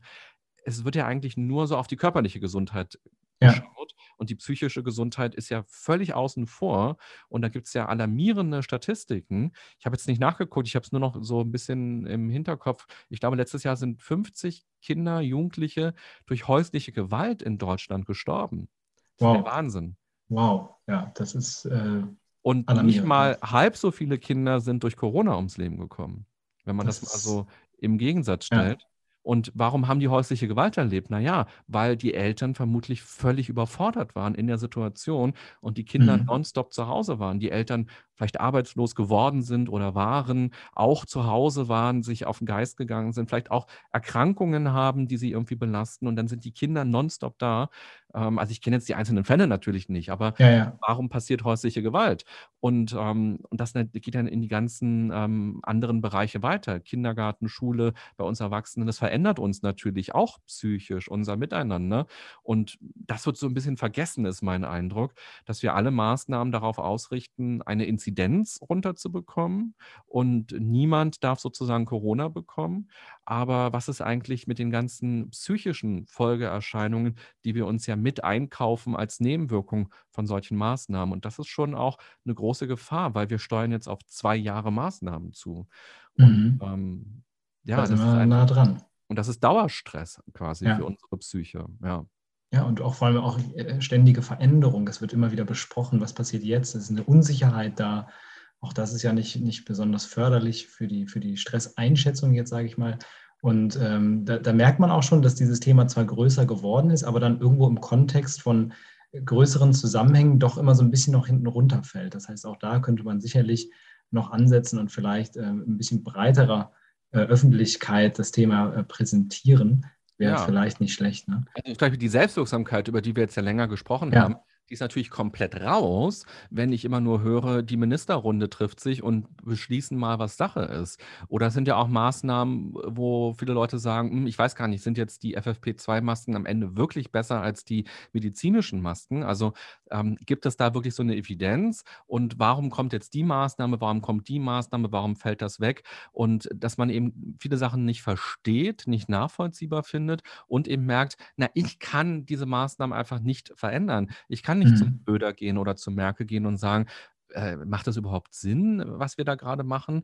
Oder ja, und das äh, entsteht, lässt natürlich so eine Hilflosigkeit entstehen. Oder auch, wenn Leute jetzt einen Urlaub planen, da kann man sagen, naja, Urlaub ist ein Luxus, ähm, aber Urlaub ist ja auch ganz wichtig für die Entspannung, um mal rauszukommen, um neue Erfahrungen zu sammeln, neue Eindrücke zu sammeln und einfach diese Ungewissheit, hm, kann man jetzt nächstes Jahr eigentlich in den Urlaub fahren oder nicht? Oder kann man jetzt ähm, die Großeltern zu Weihnachten treffen oder wird es da wieder Beschränkungen geben? Und das ist ja schon auch eine, eine starke psychische Belastung. Und ich kenne keine Corona-Maßnahme für die Psyche aus den letzten 1,7 Jahren. Keine, ja. also mir fällt keine ein. Man kann mir ja. gerne eine E-Mail schreiben, wenn man sagt, doch, da gab es eine Maßnahme für die Psyche. Ich sehe keine Maßnahme für die Psyche. Ich sehe nur Hygienemaßnahmen. Ja, sehr, sehr, sehr viele Hygienemaßnahmen, sehr viele äh, sich verändernde Maßnahmen. Aber tatsächlich, ich gebe dir ja recht, also auch mir ist nichts bekannt. Und ich sage mal, wenn es irgendwas gibt, dann äh, hat es auf jeden Fall nicht genügend Aufmerksamkeit und Verbreitung erfahren, ähm, um dann wirklich äh, massenwirksam eingesetzt zu werden. Also, ja, genau. Und eine Maßnahme nur zurückzunehmen zum Beispiel ist ja noch keine Maßnahme für die Psyche. Wenn man sagt, exakt. Leute können getestet wieder ins Kino gehen, ist das keine Maßnahme für die Psyche, sondern das ist so drei Schritte vor Normalität vielleicht, aber keine Maßnahme für die Psyche. Also und gerade die Kinder und Jugendlichen, ich war jetzt für Workshops in Frankfurt und in Köln und von Berlin aus sitzt man dann fünf, sechs Stunden im Zug und mir haben mit der Maske die Ohren wehgetan nach diesen fünf, sechs Stunden. Und ich dachte mir, die Kinder, wie machen die denn das? Die sitzen jeden Tag im Unterricht mit dieser Maske. Ähm, das tut doch einfach richtig weh. Und wie kann man sich dann noch darauf konzentrieren, abgesehen davon, dass ähm, man ja gar nicht die Mimik sieht. Jetzt in dem Workshop, den ich angesprochen habe von letzter Woche, Woche saß eine Teilnehmerin bei mir auch die ganze Zeit mit Maske, obwohl es eine 3G-Veranstaltung war. Aber ja, diese ja. Person hatte offenbar eine so große Sorge eben für ihre Gesundheit, dass sie eine Maske getragen hat. Und ich als Workshopleiter sehe einfach keine Emotionen bei dieser Person. Und ich, ich sehe höchstens noch die, ähm, die Falten zwischen den Augen, aber da weiß ich auch nicht, lächelt sie gerade oder guckt ja. sie angestrengt und versteht nicht, was ich sage. Also man kommt einfach nicht in Verbindung miteinander. Und ja, das ist, glaube ich, ganz wichtig, wenn du fragst, was kann man noch machen für die Psyche. Naja, es wird höchste Eisenbahn, dass ähm, auch psychische Gesundheit stärker in den, in den Fokus gerät, weil was wir uns jetzt einhandeln, sind ja über Jahrzehnte Folgeerscheinungen vermutlich. Also eine höhere Depressivität, eine höhere Anfälligkeit für Angststörungen könnte sein. Ähm, also ein wir schaffen uns eine neue Gesellschaft im Grunde genommen dadurch. Und auch viele ähm, psychische Erkrankungen werden wahrscheinlicher durch ja. das, was wir jetzt erlebt haben. Das zeigen auch die, die aktuellen Zahlen, belegen das ja schon, dass die Entwicklung in diese Richtung geht. Und es ist ja vollkommen klar, wenn man auch, ne, unter anderem Beziehungsfähigkeit ist ja auch ein Faktor, den du nennst als äh, Resilienzbaustein, ist auch ganz klar, dass es ein extrem wichtiger Bestandteil ist und auch das in der Kommunikation äh, wird es einfach schwieriger ne, mit, äh, mit mhm. den Maßnahmen, die wir haben. Ähm, über die Maßnahmen brauchen wir jetzt nicht diskutieren, aber die Frage wäre, wie geht man damit psychisch um? Und da passiert aktuell definitiv zu wenig. Da könnte man durchaus gerne ansetzen und, und etwas bewegen in die Richtung. Ich komme jetzt nochmal weg von diesem gesellschaftlichen Thema hin zu einem Thema, was wir relativ am Anfang hatten, was du gerade auch nochmal angesprochen hast vor, vor kurzem, und zwar die Frage danach, ähm, warum Gesundheit eigentlich nur mit, äh, mit so Dingen wie Sport, Ernährung und sowas in, in Verbindung gesetzt wird. Auf der anderen Seite finde ich die Frage auch spannend, ähm, was können denn Faktoren wie Bewegung, wie Schlaf und auch wie eine gesunde Ernährung möglicherweise mittelbar tun für die Entwicklung von Resilienz, weil auch da gibt es ja Neurotransmitter, die ausgeschüttet werden, Gefühle, Erfahrungen, die gemacht werden. Ist es sinnvoll, sich da trotzdem auch mit zu befassen? Ganz plakativ. ja, also vielleicht erst die erste Frage, warum denken wir immer erst an die körperliche Gesundheit? Na, ich glaube, den Körper sehen wir halt und die Psyche sehen wir halt nicht. Und wenn der Körper zwickt und zwackt, dann ist das zu spüren. Aber die Psyche spüren wir vielleicht nicht so unmittelbar, weil wir nicht so in Kontakt mit unserer Psyche sind und weil sie sich dann am Ende ja doch häufig auch körperlich äußert und wir aber diese Äußerungen als reine Körpererscheinungen ansehen. Also wir glauben, ah, ich habe zu lange am Rechner gesessen, deshalb bin ich so ein bisschen verspannt. Und es kann natürlich auch eine Ursache sein, aber eine Muskelverspannung kann eben auch eine psychische Folge sein, weil wir ja, wenn wir Stress haben, eine höhere Muskelspannung in unserem ganzen Körper haben. Der ist ja auf Flucht oder Angriff quasi eingerichtet. Und wenn ich aber E-Mails beantworte, dann werden diese Spannungen nicht gelöst. Und am Ende habe ich Nackenschmerzen. Und ähm, wir, wir glauben dann aber, ja, siehst du, ich muss nicht, ich darf nicht mehr so viel sitzen. Aber der Stress, der dahinter steckt, die Erwartungen, die ich mir selber gemacht habe oder die Themen, mit denen ich zu tun hatte, dass die mich gestresst haben, das spüre ich an der Stelle nicht nicht mehr. Das ist, glaube ich, so der eine Punkt. Also wir missinterpretieren körperliche Dinge ähm, der Bauch, der Darm, alles das hat, hat ja auch eine Auswirkung, wenn ich gestresst bin, funktioniert anders. Das Schlafverhalten funktioniert anders. Vergesslichkeit ist zum Beispiel ein Symptom von zu viel Stress. Und ähm, ja, auch das wird häufig nicht so, dann sagen Leute, ah ja, ich werde jetzt immer älter, ähm, jetzt habe ich wieder was vergessen. Nein, das ist vielleicht auch der Stress, der da war. Also die Missinterpretation und das andere ist, glaube ich, tatsächlich dieses, wir sind nicht erzogen worden in Richtung Psyche, sondern wir sind immer mit dem Körper erzogen worden. Also verallgemeinere, es gibt Eltern, die achten da sehr drauf und die äh, fragen sich sehr, wie geht es der Kinderpsyche quasi ähm, und was braucht das Kind, um gestärkt durchs Leben zu gehen. Das ist prima, aber es gibt eben einfach viele Familien, da spielt die Psyche gar keine Rolle. Und dann wächst man eben mit dieser Haltung auf, ich habe gefälligst zu funktionieren. Also die Psyche darf gar nicht krank sein. Nicht nur, dass es peinlich und unangenehm wäre, wenn es dann so weit wäre, dass die Psyche krank wird, sondern es darf ja gar nicht passieren. Also ich muss gefälligst die Leistung erbringen und ich muss das schaffen und ich darf niemanden anderen um Hilfe fragen. So, sonst bin ich faul oder dumm oder was auch immer. Also diese Antreiber in uns, die so da sind. Und ja, an diesen beiden Dingen lohnt es sich, glaube ich, anzusetzen. Also einmal selbst zu verstehen, warum habe ich so ein Bild von mir, dass ich so stabil und immer gesund sein muss.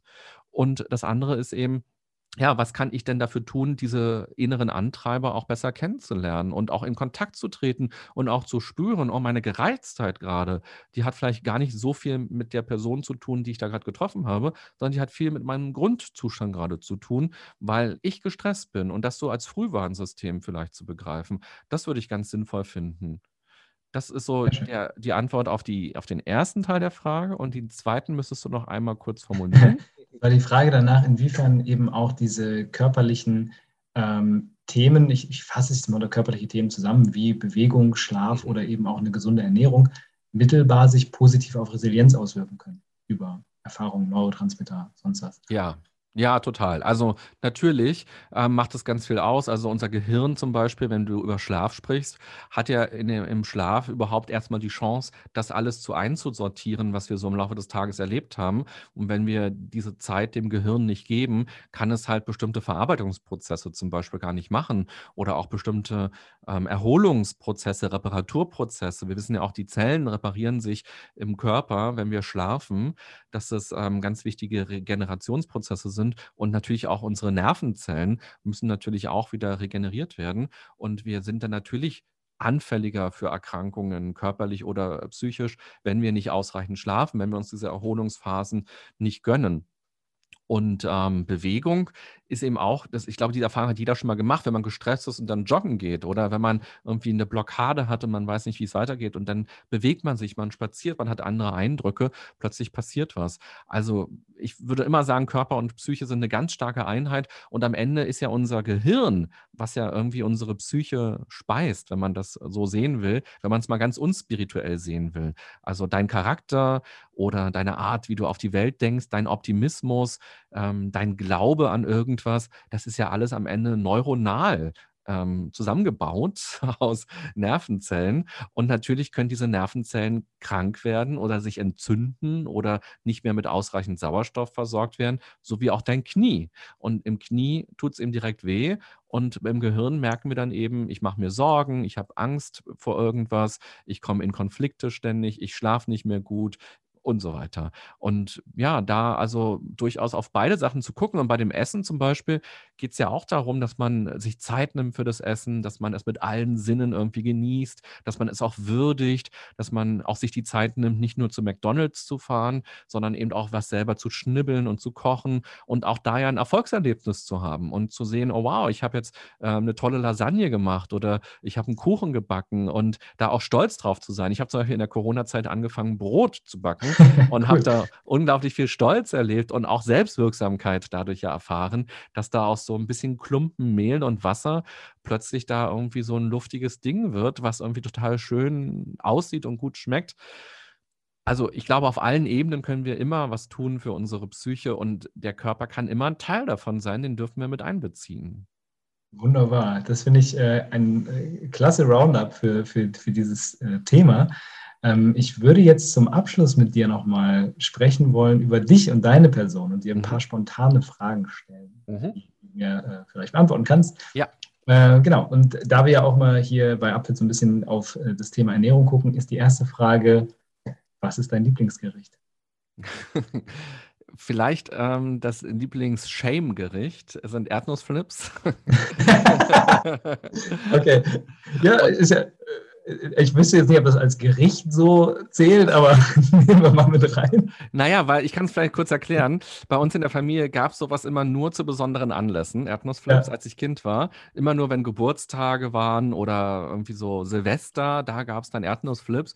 Und die haben deshalb für mich so einen ganz besonderen Wert. Ja. Ja. Und ich hatte sogar in meiner Schultüte eine Tüte Erdnussflips drin, weil ich die so gemocht habe. Und dadurch wow. sind die so positiv aufgeladen. Und ich merke das auch, das ist ja auch eine Gefahr, ähm, wenn ich zum Beispiel einen sehr anstrengenden Workshop-Tag hatte und dann irgendwie noch äh, drei Stunden oder fünf Stunden mit dem Zug nach Hause gefahren bin. Und dann komme ich an dem Rewe vorbei, der in der Nähe ist. Da sagt mein Körper, wow, du brauchst Erdnussflips jetzt. Und das ist natürlich Quatsch, der braucht keine Erdnussflips. Aber da steckt Liebe und Belohnung drin. Ja. Genau. Ähm, du hast doch was geleistet. Genau. Genau, das ist es ganz häufig. Und ansonsten, cool. äh, vielleicht, ich liebe Erdbeeren, wenn wir über die gesunden Sachen vielleicht sprechen. Ähm, das ist etwas, was ich sehr gerne esse. Und ich mag Königsberger Klopse. Das cool. finde ich auch schön. Und Kartoffelbrei. Sehr interessant. Also Königsberger Klopse habe ich auch noch nicht gehört. Ähm, auch, auch ein Klassiker. Ich, interessanterweise, ich habe äh, kürzlich äh, ein Interview geführt mit Anja von Bei Anjuschka und die hat ein veganes Königsberger Klopse-Rezept. Das habe ich noch nicht probiert, aber das klingt auch abgefahren und äh, das werde ich mir auch irgendwann mal. Ja, toll. Einfach mal, um zu gucken, wie das schmeckt. Mhm. Ähm, genau, zweite Frage schließt dann eigentlich direkt da an. Das ist nämlich die Frage danach: Gibt es irgendwas, was du so gar nicht leiden kannst? Irgendwas, was du gar nicht magst? Irgendwas, wo du sagst, nee, das kann ich nicht. Ja, genau. Darf nicht auf den Teller kommen. Gibt es bestimmt. Also, was ich gar nicht mehr esse, ist so Salami. Das finde ich irgendwie richtig doof. So früher äh, als Kind gab es irgendwie ständig Salami auf den Schulbroten natürlich.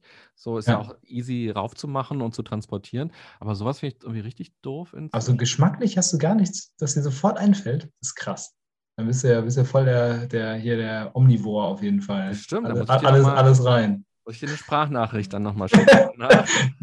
Kein Problem. Ich finde das ja klasse. Ich äh, selbst bei mir gibt es auch nicht so viel. Ich vielleicht ein, zwei Sachen. Ach so, was ich ähm, ja, was ich nicht so esse, sind so Meeresfrüchte. Das finde ich, aber das ist nur so im Kopf natürlich. Ah gut, aber das ist ja schon mal was. Das ja. ist ja schon mal was. Dann sind die Leute nicht ganz so äh, überrascht. René ist alles. ähm, dann nächste Frage wäre dann, äh, wie sieht es bei dir im sportlichen Bereich aus? Gibt es irgendwas, was du super, super gerne machst? Ja, total. Und zwar Fahrradfahren. Und das auch am liebsten über mehrere Tage. Das finde ich total cool. schön. Also so längere Strecken zu haben und dann irgendwo zu übernachten. Das ging jetzt leider lange nicht. Ähm, mhm. das ist auch echt schade. Und das, ähm, da habe ich schöne Erfahrungen gemacht und auch diese Zeit mit sich alleine zu sein. Also ich habe es manchmal mit Leuten gemacht, zusammen, aber ich habe es auch oft alleine gemacht.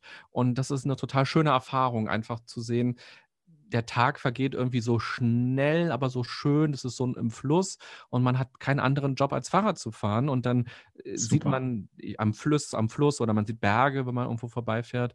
Und dann übernachtet man irgendwo, man weiß noch nicht wo vorher. Und ähm, das ist einfach, das mag ich total gerne. Das finde ich total schön. Kann ich, also so als Gesamterlebnis auch. Ne? Gibt es da irgendeine mhm. Strecke, wo du sagst, das war für, für dich besonders beeindruckend? Also viele sagen ja Altmühltal zum Beispiel ist so ein Klassiker. Aha, schreibe ich mal auf. google ich mal gleich, Alpmühltal. Ich bin mal am Moselradweg entlang gefahren. Ja, auch Und das ist wirklich sehr schön, weil erstmal ist man morgens wie unter, unter so einer Glocke, weil links und rechts sind diese Weinberge und man radelt am Fluss entlang und über einem ist morgens Nebel. Zumindest als ich da geradelt bin, war jeden Tag Nebel und dann verzieht er sich so langsam und dann bin ich bis nach Frankreich rein und das war dann einfach nochmal total schön, eine andere Sprache zu hören. Da sah es auch nochmal ganz anders aus als ähm, auf der deutschen Seite, wo die Moseln ist und ja, das war einfach eine total schöne Erfahrung. Ähm, und Sehr natürlich als Berliner ist die Ostsee auch relativ nah. Ähm, das ist auch immer ganz schön, zur Ostsee zu radeln und da dann plötzlich am Meer zu stehen und diese, diese Luft zu atmen, den Strand zu sehen, das ist auch ganz schön.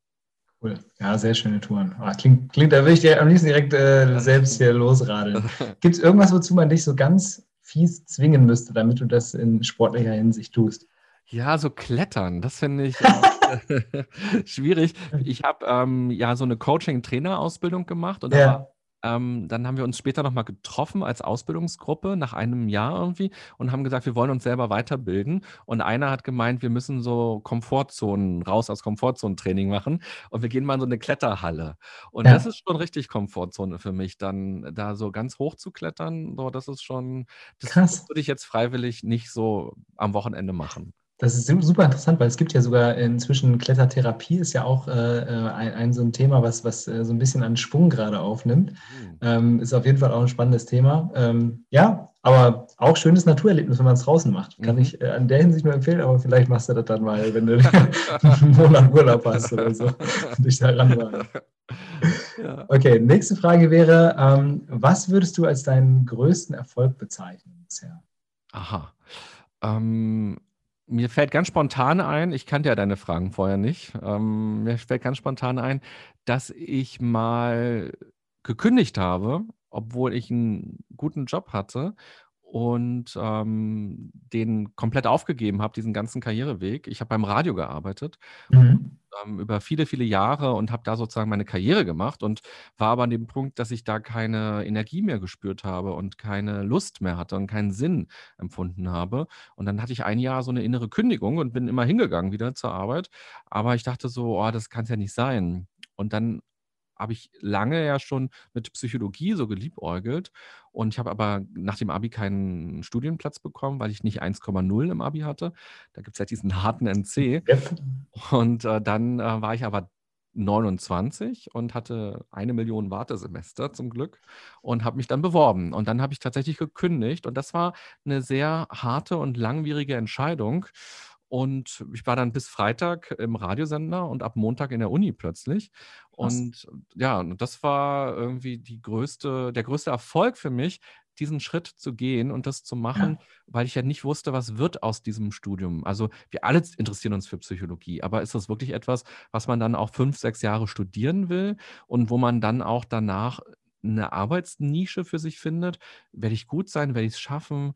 Was mache ich überhaupt am Ende mit dem? Werde ich Therapeut oder werde ich Coach oder was? Also, das waren ja total viele Sorgen und Ängste. Und es hatte sich vor allem so angefühlt, als würde ich mein bisheriges Leben wegwerfen, wenn ich sage, ich mache jetzt kein Radio mehr, sondern ich gehe jetzt in die Psychologie. War das dann quasi mal falsch, was ich gemacht habe? Oder äh, kommen ja tausend Zweifeln auf. Und das durchgezogen zu haben, das ist aus dem, für mein Leben, wenn du mich so spontan fragst, so der größte Erfolg Erfolg zu sehen, man kann alles auch nochmal ganz anders machen. Und es ist kein Wegwerfen, sondern das, was man da gelernt hat, was man da kann, die Kompetenzen, die Expertisen, die nimmt man mit. Aber das muss ich dann erst später eben verstehen, dass mir das jetzt ja auch hilft, wenn ich Workshops gebe zum Beispiel. Absolut irgendwie ja. vor Leuten reden kann ja. oder dass ich irgendwie so eine Art Didaktik im Kopf habe. Und ja, das ist so, glaube ich, das, worauf ich auch dann stolz bin. Ja, cool. Also wirklich schönes Beispiel, auch wenn man hört, ne, dass auch ein, ein René Träder, der über dieses Thema wirklich äh, Experte ist, eben auch seine Zweifel und Ängste und Sorgen hatte im Verlauf seines Lebens, aber eben auch ein schönes Beispiel für Selbstwirksamkeit, dass man dann plötzlich vor einer Aufgabe steht und merkt, hey, wirf's mal auf, früher habe ich doch im Radio gearbeitet. Klar kann ich sprechen vor Leuten, kein Thema. Mhm. Und das ist äh, sehr, sehr, sehr schön, das auch nochmal gerade so äh, als Roundup zu sehen. Äh, letzte Frage von mir an dich heute ist die Frage, äh, gibt es noch irgendein großes Ziel, wo du sagst, das würde ich gerne erreichen, ähm, da, da arbeite ich noch so drauf hin? Mhm. Hm, also mir fällt spontan ein, dass ich gerne mal ein Jahr gar nicht arbeiten würde wollen und ein Jahr zum Beispiel nur Bücher lesen oder nur reisen. Das wäre so ein Ziel.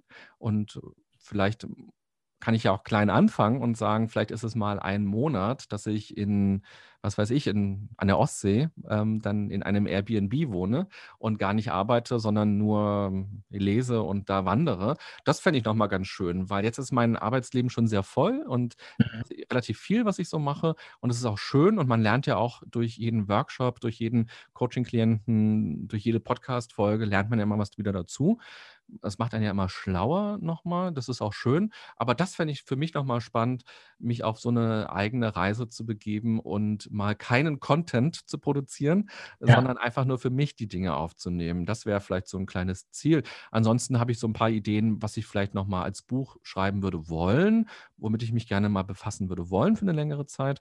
Ähm, sowas gibt es auch, aber ja, muss gar nicht. Aber das, ich meine, das, das, ist ja auch wichtig. Jetzt haben wir gerade mal deine Prioritäten sortiert hier, ne? Das ist auch nicht schlecht. ja. auch ganz cool. Äh, René, vielen herzlichen Dank. Ich bin quasi ähm, am Ende meiner Fragen Kräfte. angelangt. Meiner Kräfte vollkommen, vollkommen. Nee, das, das Gott sei Dank gar nicht. Sondern hat mir sehr, sehr viel Spaß gemacht. Ähm, sehr tiefgehende und, und auch schön untermalte, mit vielen Beispielen untermalte äh, Expertise, die du uns hier dargelassen hast. Vielen Dank dafür.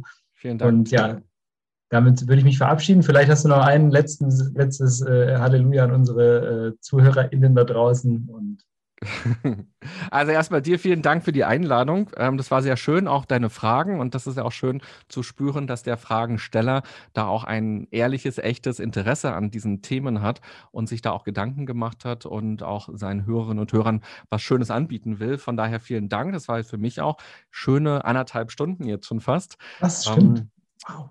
Zumindest mit unserem kleinen Vorgespräch. Ne? ähm, ja, das war für mich jetzt auch sehr schön. Und ein letztes Halleluja. Naja, du hast vorhin dieses ähm, Lebensmotto so angesprochen, umarme das ähm, leben, auch wenn das Schicksal ein Arschloch ist. Und vielleicht haben ja die Leute jetzt nochmal Lust, äh, darüber nachzudenken, was sie in ihrem Leben umarmen könnten oder warum sie auch ihr ganzes Leben umarmen könnten und was so diese Arschlochfaktoren in ihrem Leben sind und was man dem entweder entgegenstellen kann oder warum es eben auch gilt, das zu akzeptieren und sich auf die anderen Sachen zu konzentrieren, die man als wertvoller empfindet. Wunderbar. Ganz, ganz klasse Schlusswort. Vielen, vielen Dank und auf bald, sage ich mal. Auf bald. Danke. Tschüss. Jo, das war's dann auch schon wieder für heute. Die letzte Folge des Jahres 2021 ist im Kasten. Ich hoffe, ihr hattet genauso viel Spaß wie ich in meinem Gespräch mit René. Und ich hoffe, dass ihr auch für euch ein paar Dinge mitnehmen konntet, wie ihr eure eigene geistige Widerstandskraft ein wenig schulen und stärken könnt. Denn es gibt wirklich nichts Besseres, als wirklich in der Lage zu sein, Dinge auszuhalten, ohne dabei sich unter Druck zu setzen, sondern einfach indem man durch die verschiedenen Perspektiven, die man einnehmen kann und auch die Art und Weise, wie man Dinge betrachtet und wie man mit ihnen umgeht, eine, eine ganz, ganz tolle Grundlage dafür hat, langfristig und auch ausdauernd an seinen Zielen zu arbeiten und das Leben auch einfach zu genießen. Und ich denke, da hat uns René heute ein paar tolle Hinweise gegeben. Viel, viel mehr natürlich erfahrt ihr noch in seinem Buch, was wir jetzt mehrfach erwähnt haben, was natürlich auch in den Shownotes zu finden ist. Also ganz tolle Lektüre an dieser Stelle und ich freue mich schon darauf, euch im neuen Jahr wieder ein paar großartige Gäste präsentieren zu dürfen und verabschiede mich mit einem guten Rutsch ins neue Jahr, den ich euch wünsche. Und bis dahin, ciao, ciao.